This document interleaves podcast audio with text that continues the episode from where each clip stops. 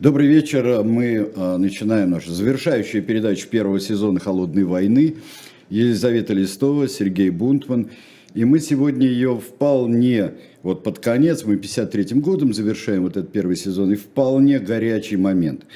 Мы, как и участники вот этого самого корейского конфликта, мы сегодня э, не своими силами только, а мы э, приглашаем, пригласили нам подмогу. Это просто десерт, завершающий да, не Павлова, но... Да, но сегодня мы, при, мы, пригласили, мы пригласили сегодня Александра Гольца. Саша, привет.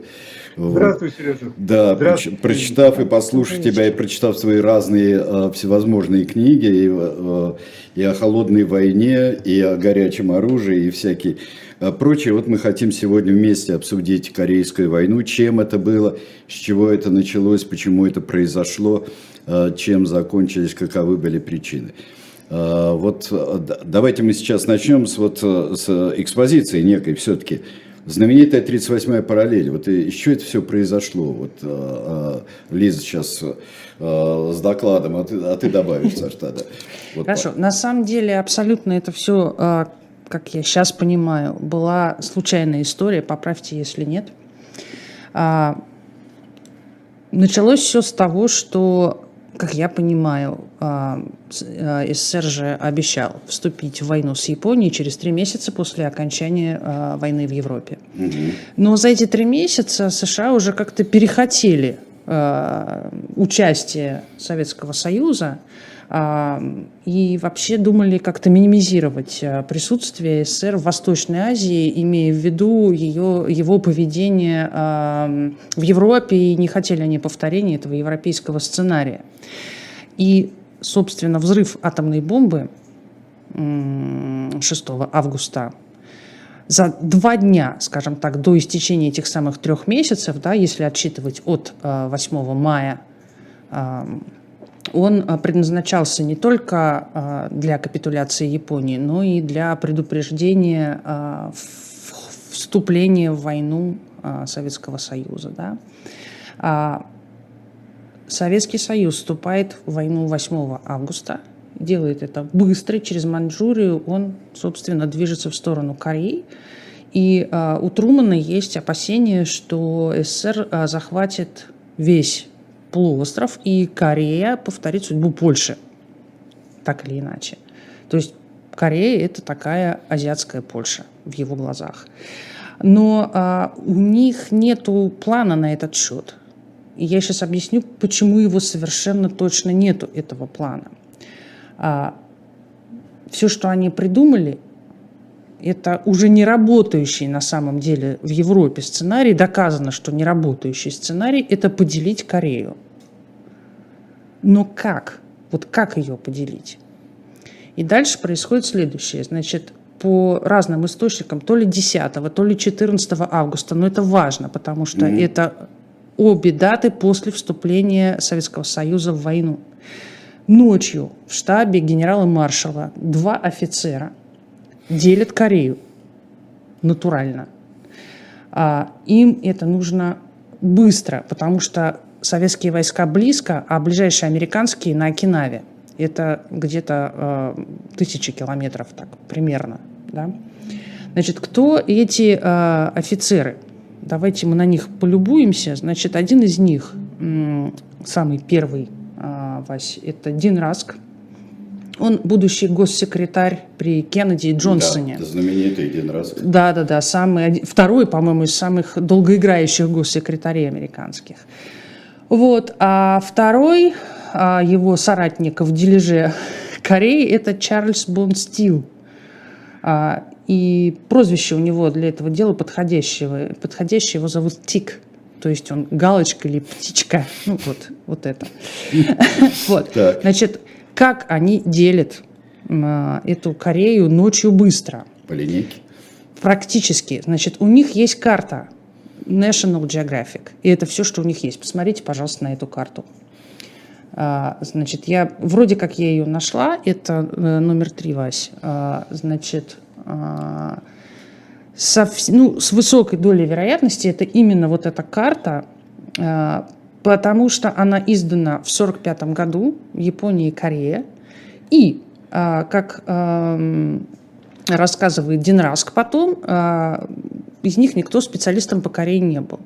У них была задача сделать так, чтобы Сеул оказался а, в зоне американской. Ну да, Соответственно, они, Сеула, они да. искали севернее Сеула. Единственное, во что уперся их глаз, это нарисованная в National Geographic 38-я параллель. То есть она там есть. Более того, на этой карте рядом с надписью «Корея» над, ровно над этой 38-й параллелью есть надпись розовым цветом там написано, в Каирской декларации 43 года США, Великобритания и Китай пообещали, что со временем Корея станет свободной и независимой. И ровно под этой чертой они ее э, и делят. А, очень быстро приняли, ну, видимо, совершенно действительно не было времени, американцы приняли очень быстро, и что удивительно, они все говорят, что это удивительно, с этим согласился Сталин, с этим делением. Вот почему он согласился, это, а, наверное, более сложный ну, Саша, вопрос. как ты думаешь, почему Сталин согласился, и действительно ну, ли это так? всего, я бы хотел оговориться. Да. При, при всем уважении, конечно, американцы хотели напугать э, Советский Союз, но при этом им позарез нужно, нужно было вступление Советского Союза в войну. Была Квантунская армия на минуточку. И э, они очень опасались, что даже в случае капитуляции самой Японии Квантунская армия будет той боевой единицей, которую можно перебросить на острова и устроить долгое сопротивление. Даже несмотря это, там, на удары, на все, на... Да, это не так э, прямолинейно. Э, поэтому почему согласился Сталин? Э, друзья мои, э, вы э, говорите об истории э, холодной войны. Так вот, холодная война-то э, Сталин э, был я, самым ярким последователем реалполитик. Он хотел договор, он представлял мир как э, большой стол переговоров, где сидят вот э, Ялту. Он представлял деление мира как большую Ялту, постоянную Ялту. И э, вспомним хотя бы... Перманентная э, Ялта, да, это хорошо. Э, ну, не он один, как мы понимаем, mm. да? Э, вот, э, и он э, в самое обострение, скажем, э, Эм, вот э, первых э, залпов холодной войны он писал э, британскому премьеру и американскому президенту. Господа, вот, например, коммунисты сопротивляются в Греции. Я, меня попросили они направить оружие, но я помню наши договоренности. Я помню, что мир, Греция отходит к вам и я соблюдаю эти договоренности, писал Сталин. Ровно та же самая история с Кореей. Он хотел поделить. Это соответствовало его представлению о мироустройстве. Поэтому он и согласился с этим делением по 38-й параллели. А, две вещи, скажи мне, пожалуйста, а, Саш, две вещи. Ну, с Грецией там еще тоже тяжелая все-таки история. Мы Грецию оставим на, на, на вчера Нет, или на послезавтра. Это как пример, да. Там просто, просто есть единственный вот этого времени, помнишь, что, косы, э, что Громыко говорит, мы искали Громыка об Израиле, а он говорит о Греции, вот как раз 47 год, он говорит о Греции. А вот здесь все-таки из чего же вышло такое напряжение, что оно взорвалось э, в конце концов? Ну, э, холодная война уже шла своим чередом, но при этом все-таки э, обе стороны хотели избежать конфликта в Европе. И это их естественным образом – подвело к э, тому, что э, надо конфликтовать где-то на периферии. Это одна история. А вторая история, э, ну, достаточно посмотреть э, э, вот эту переписку. Ким Ир Сен бомбардировал еще недавно капитан советской армии, товарищ Ким Ир Сен, Э, бомбардировал Сталина и Мао предложи, предлагая, настаивая, конюча, что надо силой объединить Корею. Впрочем, замечу, что и его контрпартнер, господин Лисенман, точно так же нудил э, американцев, чем в немалой степени их раздражал. Мы, может быть, об этом поговорим. Вот. И э, Сталин совершил стратегическую ошибку, как я понимаю. Где-то э, в марте, нет, э, чуть раньше, э, в феврале э, ему доложили товарищи корейские коммунисты, э, что вот-вот случится коммунистическое восстание на юге.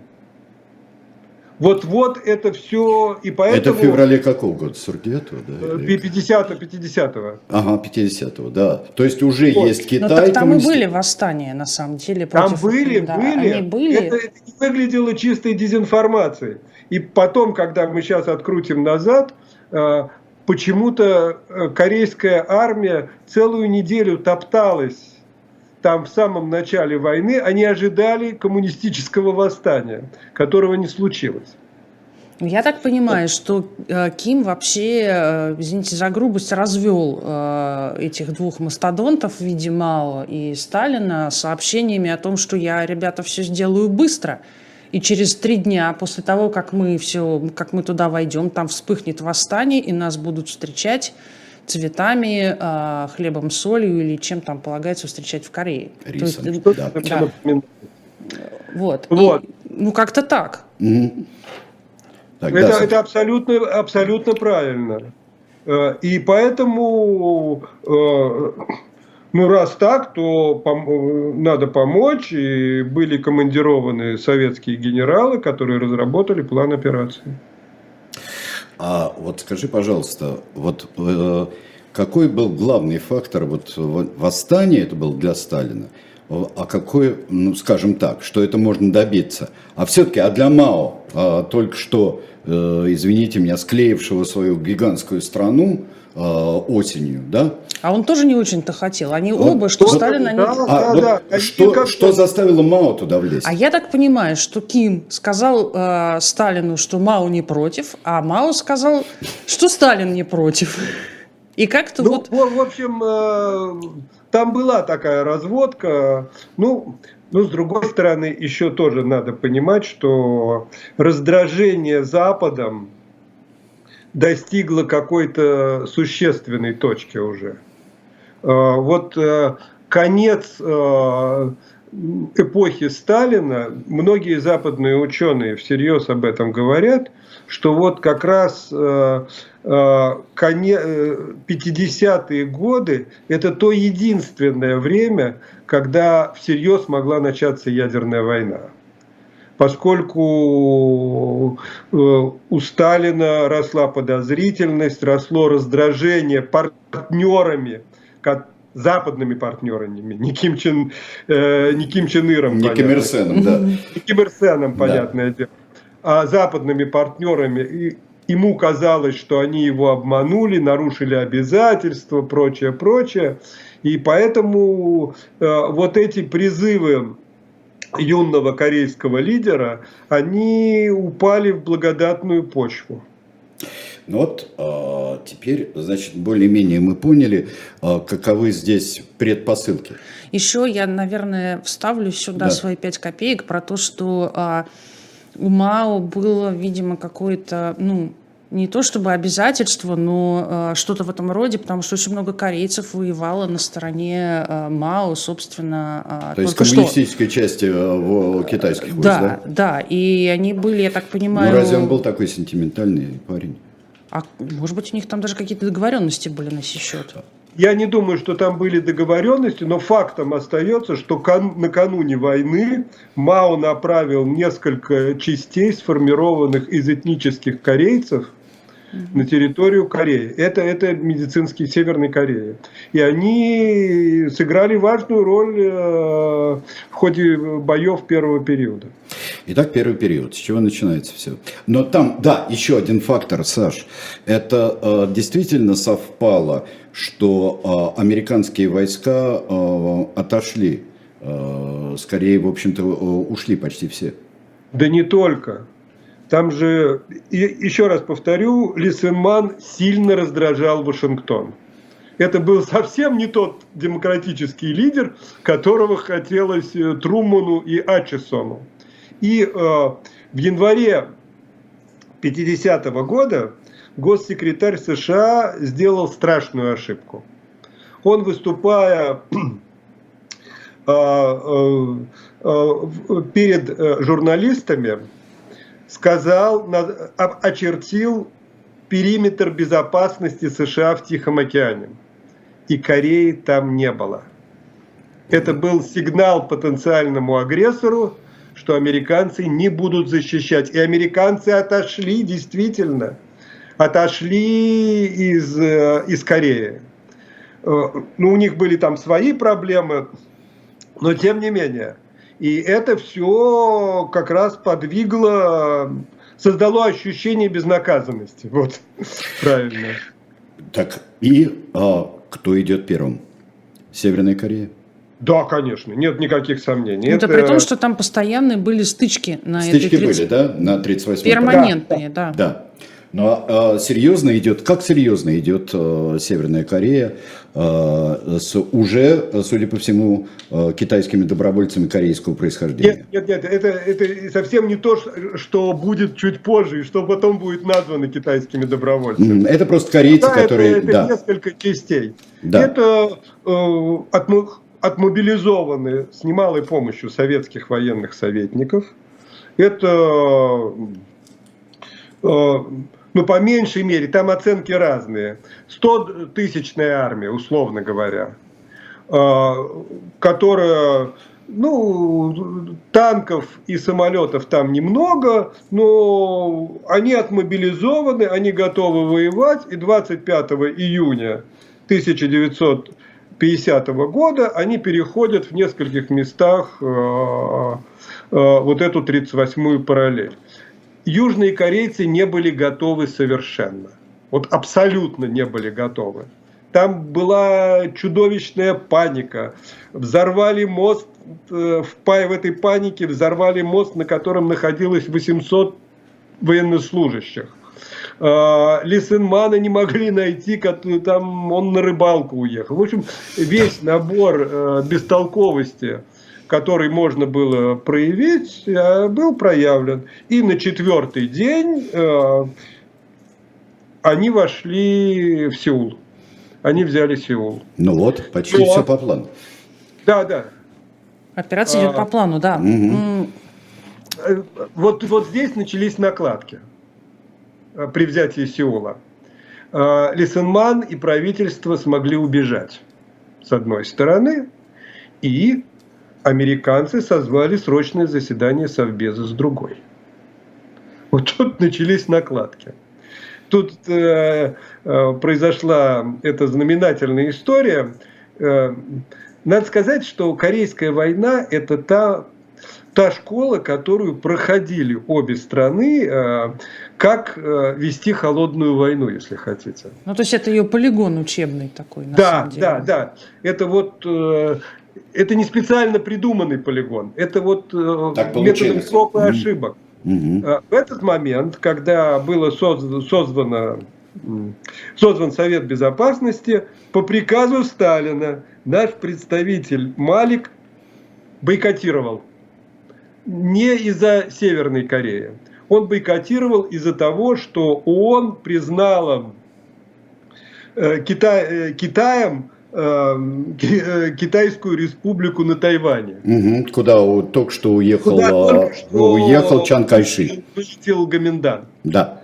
Вот.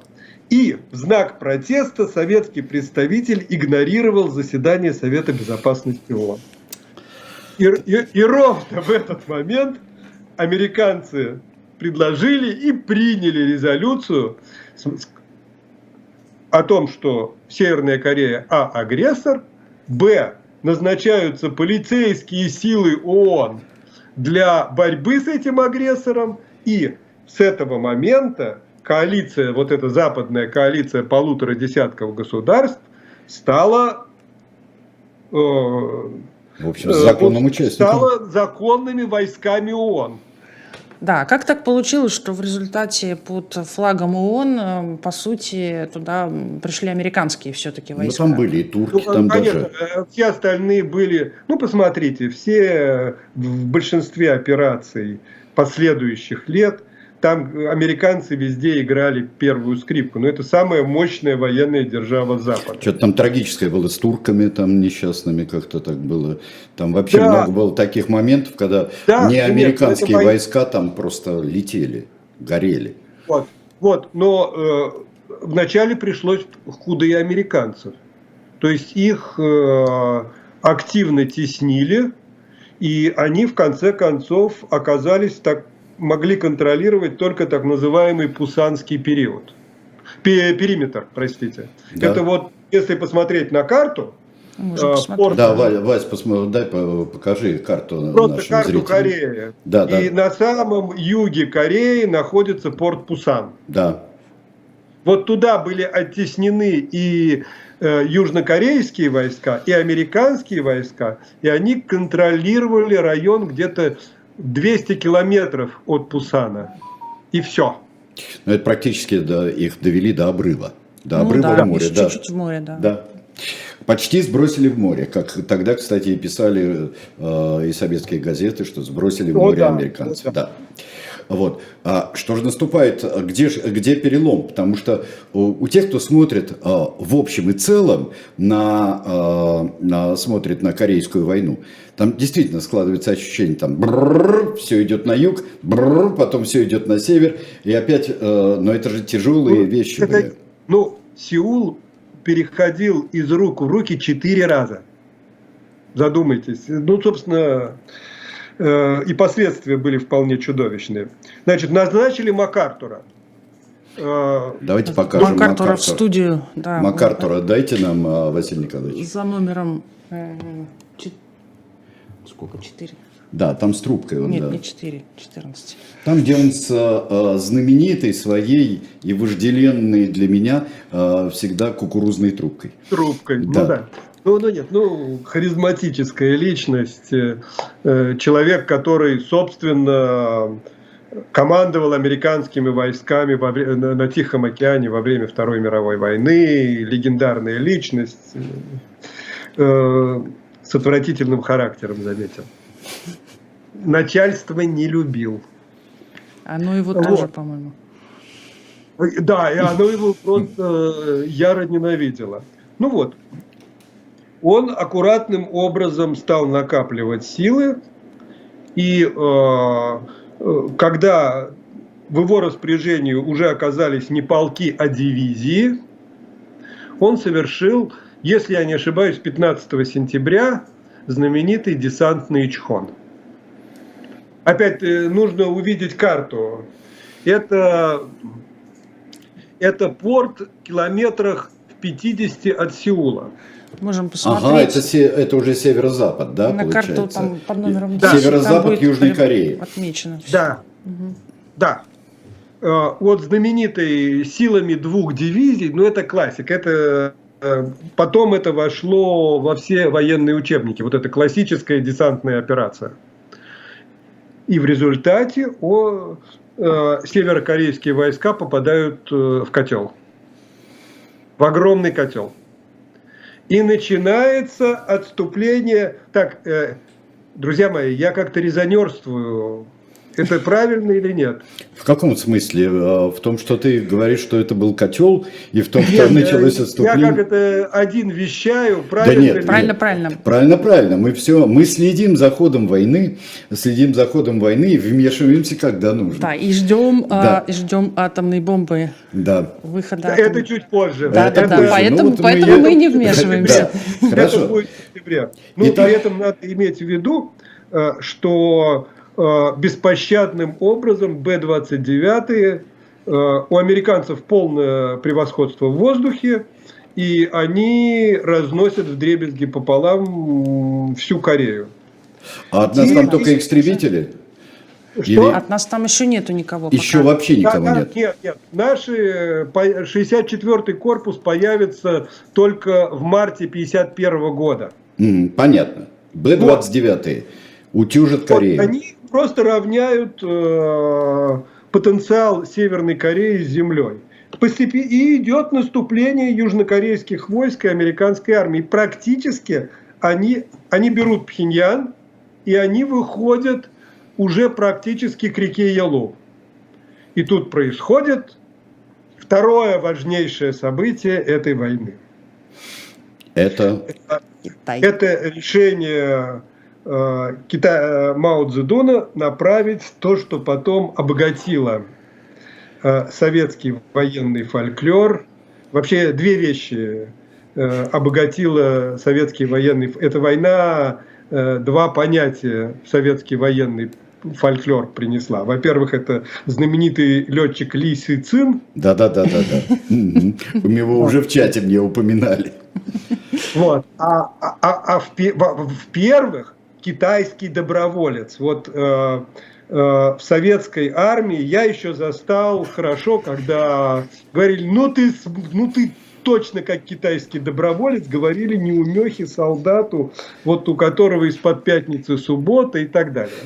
Вот э, вид этих э, воинов – ну, эпохи гражданской войны, понимаете? Конечно, они э, и там ни униформы, ничего не было. Они и были, они, кстати, были полуголодными. Потом Это правда, то, что они, они же рассказывают, вот э, китайцы рассказывают, когда я вчера программу про Мао делал, да, я смотрел фильм документальный, китайцы рассказывают, мы были вообще в тапочках.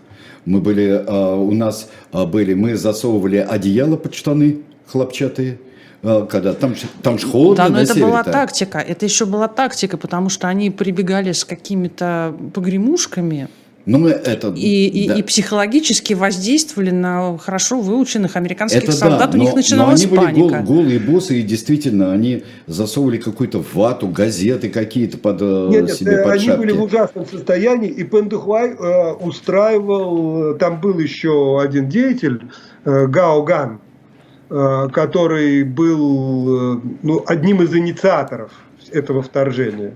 Вот, он устраивал, Пандухай устраивал грандиозные скандалы, что снабжение армии было вполне себе ужасно. Вот. Но это 200 тысяч человек. Американцы ничего подобного не ожидали. И все покатилось э, в обратную сторону.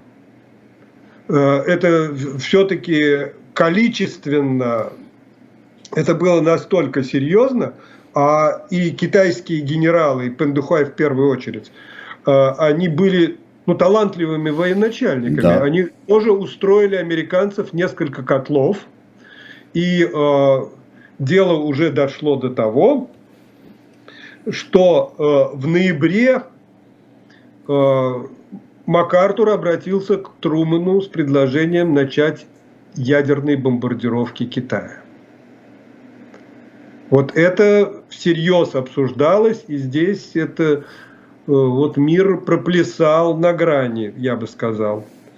Э, в итоге отстранили самого МакАртура, восьмую армию сначала э, возглавил, возглавил генерал Риджуэй, бывший тоже очень, как бы это сказать, известный американский генерал, э, главком воздушно-десантных войск, э, а тогдашние американские воздушно-десантные войска не состояли всего лишь из двух воздушно-десантных дивизий, как теперь. Это было нечто иное. Вот, э, э, с опытом, с, с кучей историй Первой, Второй мировой войны. И на и Востоке, он... и на Западе они же да. были, там очень много было высадок э, знаменитых. Да, да, да, да, с огромным опытом, с немалым э, трудом. Он там в какие-то моменты там было настоящее бегство американских солдат. Вот то, что Лиза рассказывать, там действительно э, китайцы э, ну, применили совершенно дикую, они атаковали ночью, поскольку э, ночью можно было ну не опасаться авиации, ударов авиации. Они окружали подразделения и вот с погремушками кусочек за кусочком уничтожали подразделение за подразделением, вызывая страшную панику в американских войсках. Это та же тактика, которую они применяли в гражданской войне. И когда да. говорили, когда ты э, ищешь коммунистов, ты их нигде не видишь, в смысле войска, а когда ты их видишь, это значит уже все. Вот, вокруг. Они уже вокруг тебя. Да. То есть это вот та знаменитая партизанская и мощная тактика. Ну, огромное численное превосходство было, конечно, у китайцев. И вот особенность, это интересно, особенность вот этой Корейской войны заключается в том, что техническое превосходство тогда еще можно было уравновесить численным превосходством. Угу. Вот, вот такая возможность была. Ну и как-то в итоге где-то к середине 1951 года э, и вот если нужен символ бессмысленности войны, вот он на лицо. Смотрите, они вышли на ту же 38-ю параллель. А там а, было много потом достаточно кровопролитных битв но сдвинуться ни в ту, ни в другую сторону с 38-й параллели они не смогли. И в конце концов так и не сдвинутся ведь. Так они и не сдвинутся. Там чуть-чуть, один кусочек там, там есть, который... можем посмотреть, что как сейчас это поделено, абсолютно схематичная история, вот карта 10. А, она не ровно по параллели, конечно, да. поделена, она где-то южнее, где-то севернее. Там но... севернее, чуть подальше от Сеула там идет. Ну, чуть такое, да, перерезанное да. горло такая, страны. Да, да вот. пупочка такая идет, э, чуть угу. севернее Сеула. Да. А, от него отодвинули, то, ну, примерно так же, как Финляндия от Ленинграда. Вот, например, настолько же вот все это а, происходит. Но вот бессмысленность, и вот это топтание, это бесконечное топтание. Причем, Сережа, что интересно, они уже в 1951 году и китайцы, и американцы, в общем-то, э, и Сталин тоже, согласились с тем, что э, тема исчерпана, что надо договариваться. Ну... И переговоры э, по приказу Сталина Малик выступил с, при, с инициативой о начале переговоров как раз в середине 1951 года. Ну так в вот. чем же дело-то? Корейцы не хотят. О, нет. Спойлер. Да. Ну, во-первых, южные корейцы не хотели, это одна история. Южные а не хотели. Южные. Как всегда, вопрос национальной гордости. К тому времени Каждая из сторон, по большей части, конечно, э, американцы э, и южные корейцы, вот и отдельно оговорюсь, в этой войне по степени зверства стороны не уступали друг другу. Вот сказать, что а, эти самые северные корейцы были ужасны, а американцы и южные корейцы нет, была, было бы неправда. Ну, это, Саш, там за всю японское, вот за всю японскую войну с Японией, а, там произошло все то самое страшное, которое происходит в больших войнах и в оккупации. Там абсолютно обесценилась человеческая жизнь. Абсолютно. Там, там совершеннейшие издевательства были. И люди просто потеряли видеть э, вообще в другом человеке человека. Это, это да. очень страшная штука. Да, но при этом ну, мы имеем две разные как бы страны, да, как бы две разные страны, пока, пока которые на самом деле две слово как бы. Как бы. Э, да. да, просто если в Европе мы имеем действительно два разных режима, два разных устройства, э, две разных морали, даже по отношению к человеку, к его жизни, то здесь мы имеем абсолютно одно и то же, только с разными знаками.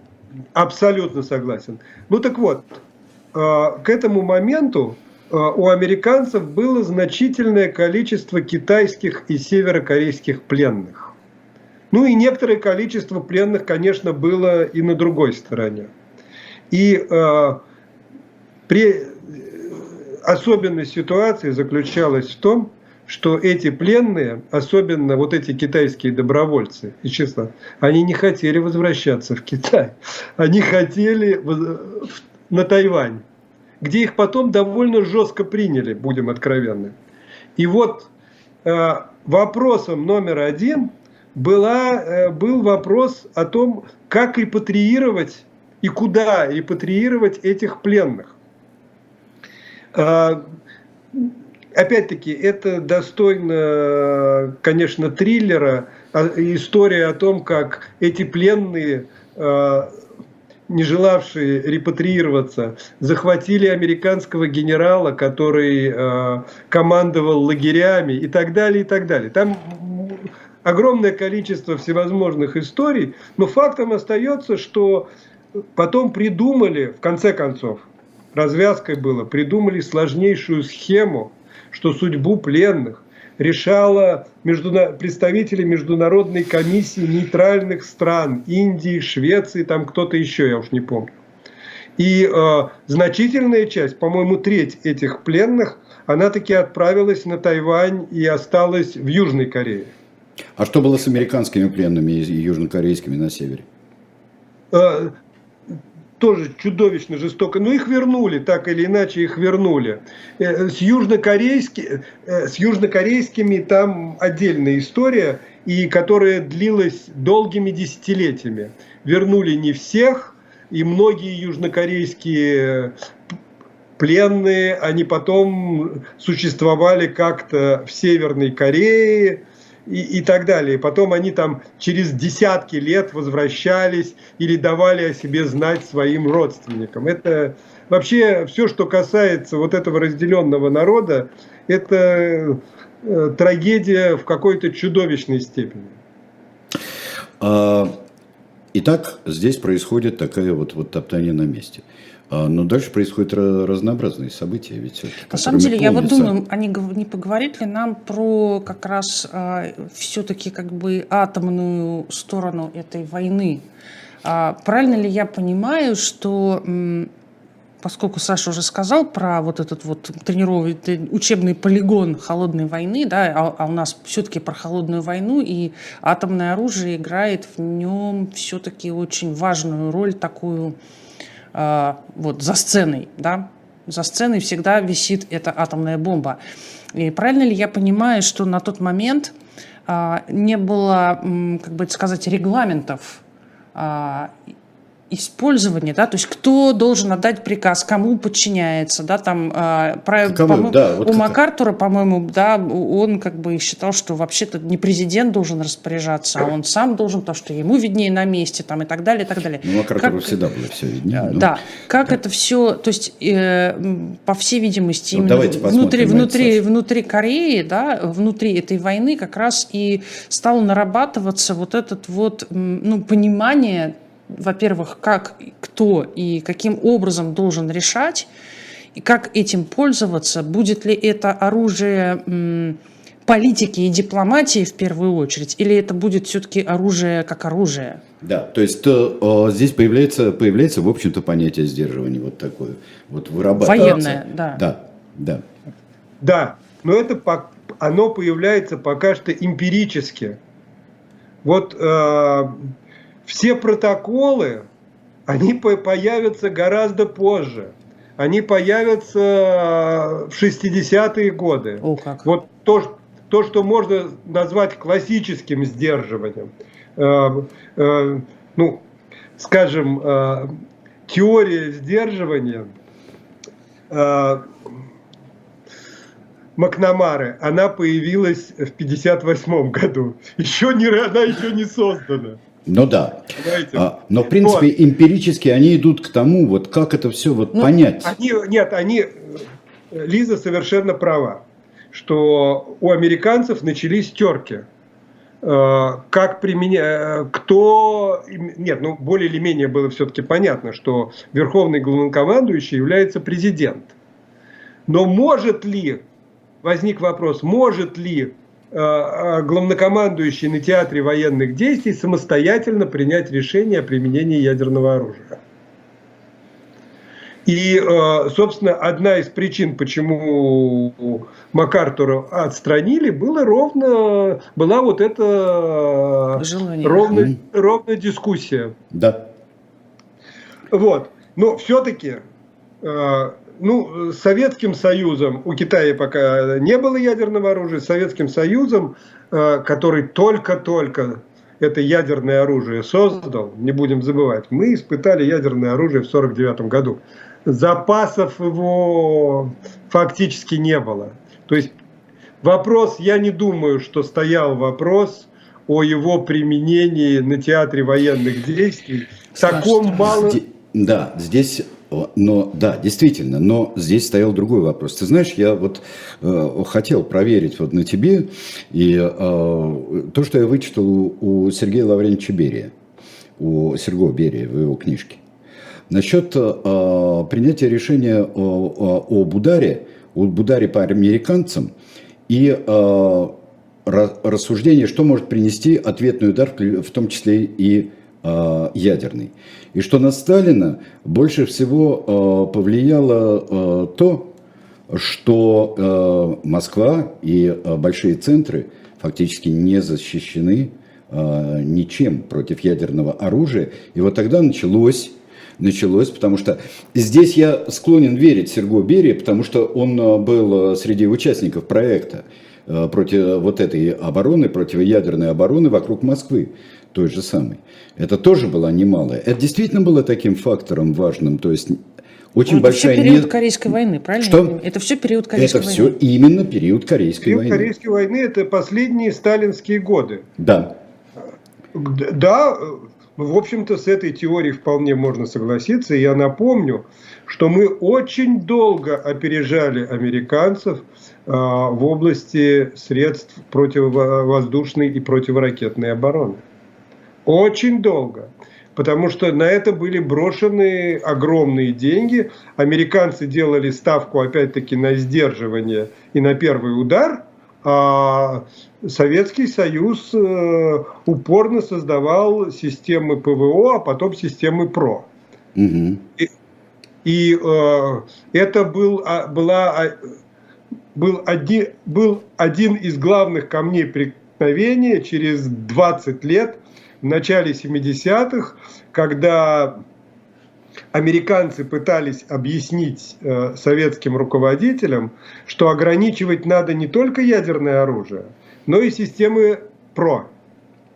А Косыгин в ответ кричал, э, оборона нравственна, а нападение безнравственно.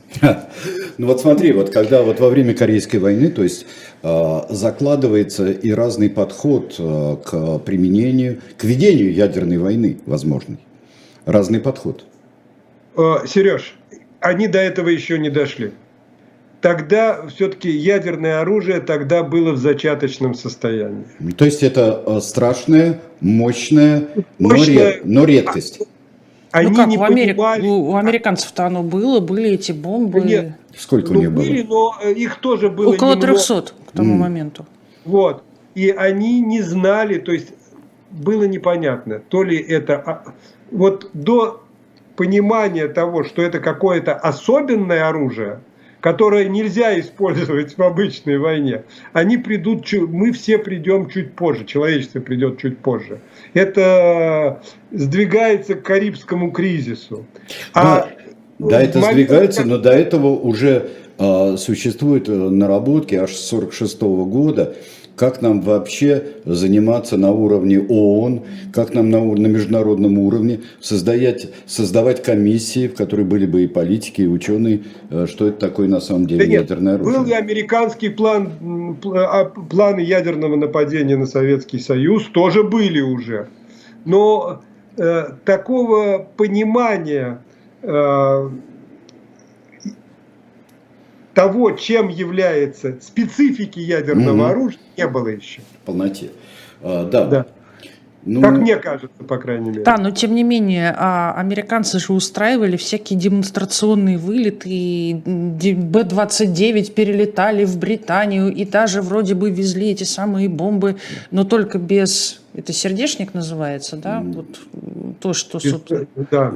Вот что-то такое, да, вот, а, то есть это, это было с утечкой в прессу, потом они полетели на Гуам таким же э, демонстрационным, так сказать, ордером, да, и тоже... Нет, нет, э, стороны пытались пугать друг друга, да, но, опять-таки, все-таки у меня ощущение, что э, Корейская война это пока что э, такой э, первый кивок, это первое первый намек на то, что ядерное оружие может быть использовано в новой мировой войне. Об участии советских войск в Корее – вот э, когда э, стали участвовать не только, не только советники, а, в общем-то, и советская техника, и войска. Лисицин. Лисицин, когда а пришел. Когда полетел да. Лисицин. Когда посетил, да. Это, это э, интересная история. Так случилось, что э, в середине 80-х годов э, партия и правительство решило показать северокорейским товарищам э, которые говорили, что сами победили, сами себя освободили и все прочее. Напомнить им о помощи Советского Союза. И тогда в Красной Звезде, где я тогда работал, было поручено написать несколько, взять несколько интервью с нашими военными, которые были в этом, нашими военными летчиками, которые воевали в этом 64-м корпусе. Вот, и я в этом деле участвовал и очень хорошо помню. Это интереснейшая эпопея, конечно. Сталин долго упирался. Одним из его условий перед началом этой авантюры было то, что войск он не пошлет. И потом, когда стало, ну, стало понятно, что у американцев полное господство в воздухе, что они наносят или могут наносить удары по территории Китая, Поэтому был послан э, вот этот 64-й э, истребительный корпус, э, который был оснащен самыми передовыми на тот момент МиГами 15. Давайте покажем. Вась, покажи МиГ-15, пожалуйста. Номер 15. Нам. Да, он под номером 15 у нас и есть. МиГ-15 – это хороший самолет. Отличный самолет. А, и а, надо сказать, что поначалу превосходивший американский. Можем вот, э, F-80 э, явно у, у, него, у него была и скорость выше, и потолок выше, и в общем после того, как появились F-86 и Super Sabre, вот тогда начались бои по-настоящему страшно тяжелые, но вот это описано аллея мигов, это вот тот район, где американцы это называли аллеей мигов, э, где э, происходили все эти схватки, это были яростные бои, э, ну, при том, опять-таки, еще никто не, не знал, как воевать на сверхзвуковых самолетах поначалу. То есть это первая, это премьера mm. реактивной авиации в бою. Да. В бою, да. Mm. Так, в общем-то, да. практически ведь не состоялось тогда, хотя уже были образцы, но не состоялось ничего. Нет. Только на испытаниях. Значит, значит проблема-то в том, что пытались поначалу действовать, и мы, американцы, используя опыт Великой Отечественной войны, вот создавать большие армады самолетов, которые со страшной скоростью проносились мимо друг друга. Потому что скорость... Э, и только потом вышли на тактику и... Э, ну, надо сказать, что никто так не врал про эту войну, как э, обе стороны. Потому что количество потерь, сбитых самолетов, не укладывается ни в какие рамки. Там, по советской версии было сбито э, больше тысячи американских самолетов, а мы потеряли 126, э, по-моему, и так далее. Вот. Но, тем не менее, это были бои на равных. Там была очень интересная история а, э, с появлением высот. Там же были страшные перегрузки у летчиков. Mm-hmm.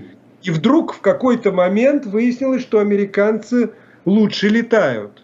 Ну, когда был сбит очередной американец, э, обнаружили на нем высотный костюм от перегрузок.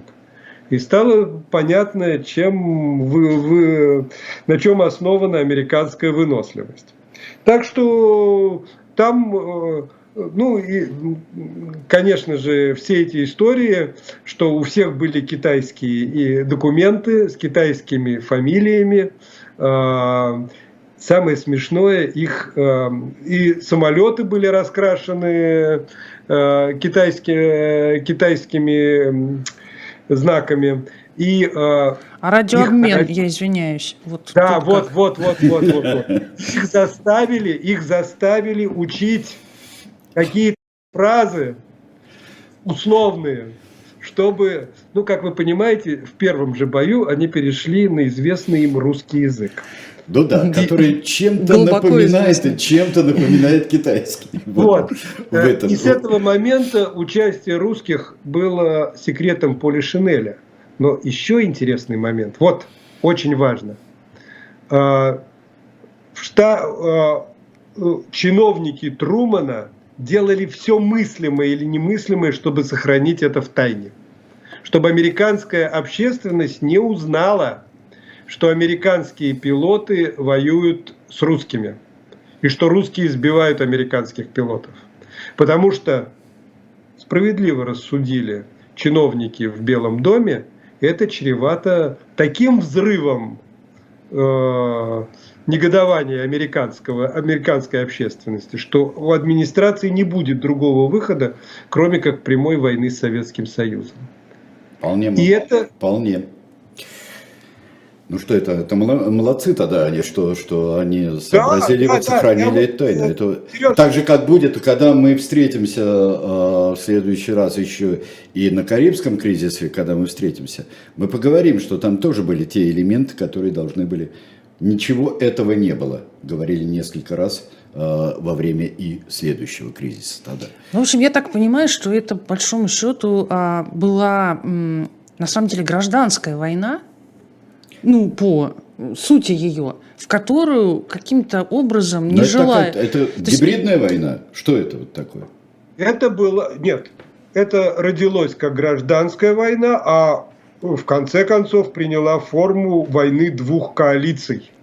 Э, коммунистической, назовем ну, да. ее так, и западной. Но Это только была... ни коммунисты, ни Запад этой войны по большому счету не хотели, она им не нужна была совершенно. Это так вот, вот, вот как бы Ким всех завел и понеслось. Ну, не совсем так, я думаю, все-таки, э, опять-таки, э, противоречие между Советским Союзом и Западом Э, к началу 50-х достигли такого уровня, Конечно. что это где-то этот бы волдырь где-то прорвался. То есть, если это... не здесь, то, например, в Германии. Да, и вот это то, с чего мы начинали. Э, чтобы никакого прямого столкновения, в общем-то, избежать лучше всего в Европе. В Европе избежать, э, опять-таки, Э, зоны влияния в Европе все-таки были ярче и четче выражены, яснее. Об этом договаривались, опять-таки, с точки зрения Сталина, не два полковника решали, а э, об этом договаривались большие дяди э, в Ялте и Потсдаме. Поэтому все-таки конфликта в Европе старались избегать, как мне представляется. Пожалуй, сделаем вывод. Во-первых, э, по фактам, э, когда все это кончилось? Это кончилось 27 э, июля 1953 года и продолжается по сей день, простите. Ну да, да, да. Завтра годовщина очередная, да, кстати. То есть, да, да, то есть это уже и после смерти Сталина, и после отстранения и уничтожения Берии. То есть это было подписано перемирие, которое Ли Сен то есть южно, южнокорейский Диктатор. Тиран, тиран, тиран. Лисенман у меня обязательно. А, Ким Чен, Он его Ким, не подписал. Ким, Ким Ир Сен у меня уже был в программе да, Вот можем показать вот. вам, как, как, какой он нарядный подписывает это самое перемирие за номером 9. За номером 9 мы покажем. Да, вот такой вот нарядненький. Ну, вот произошла вот эта первая э, проверка. И даже по э, многим деталям она поставила очень много вопросов перед теми и перед другими. Э, я имею в виду не только корейцами такими, корейцами сякими, а в большей части и по тому, что такое война ны, ныне, что такое вообще подготовка операций, что такое столкновение, во что оно может вылиться, и перед э, коммунистической, скажем так, и империалистической э, коалициями. Наверное, так. Абсолютно согласен. Э, это обернулось очень серьезными трансформациями и реформами внутри американских вооруженных сил. А, а советских? Не ду, нет, э, у со- советские реформы начались с приходом Хрущева. Это чуть позже, опять-таки. это не год думаю, 57-й, там Жуков э, Да, и так да. далее. Да, вот Да, все да, это. я не думаю, что это напрямую связано с Кореей. А вот у американцев это было напрямую связано с Кореей. Ну что ж, спасибо большое. Александр Гольц и мы, э, э, Елизавета Листова, Сергей Бунтман, мы завершаем э, так вот перемирием, июльским перемирием завершаем э, первый сезон «Холодной войны». А Мы вам расскажем, когда будет следующий. Это будет следующее фактически десятилетие, Да. да, включая и Карибский кризис, вот от окончания э, Корейской войны до Карибского кризиса. Спасибо большое, Спа- Саша, спасибо большое, друзья, которые все, которые Спасибо. смотрели и слушали. До Было свидания. очень интересно. Всего доброго, спасибо. Пока.